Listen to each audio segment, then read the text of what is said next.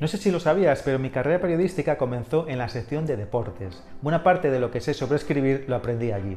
Esta sección te da una libertad para escribir que no te la ofrecen otras, y quizá por esa libertad a veces se te va la mano. Recuerdo uno de los primeros días en la redacción. Era verano, el equipo de fútbol de la ciudad estaba interesado en fichar a un jugador, así que titulé mi información, el Deportivo podría fichar a fulanito. Ya no acuerdo del nombre, pero sí de la anécdota. Imprimí la página y se la entregué todo orgulloso a mi jefa para que la corrigiera. Recuerda que era uno de mis primeros días en la redacción. No la leyó, me la devolvía a los tres segundos con una gran corrección hecha con su rotulador rojo. Sí, tenía un rotulador rojo de punta gorda con el que te señalaba tus errores, y cuando tenías 4 o 5 el folio parecía un cuadro. Pero volvamos a la información del fichaje. Mi jefa había escrito las palabras o no en grande y rojo al final del titular, así que se leía el Deportivo podría fichar a fulanito o no.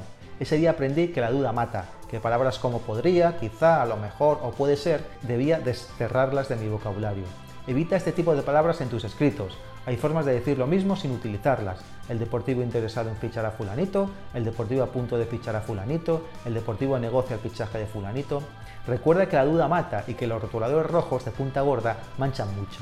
Hasta el próximo en un minuto.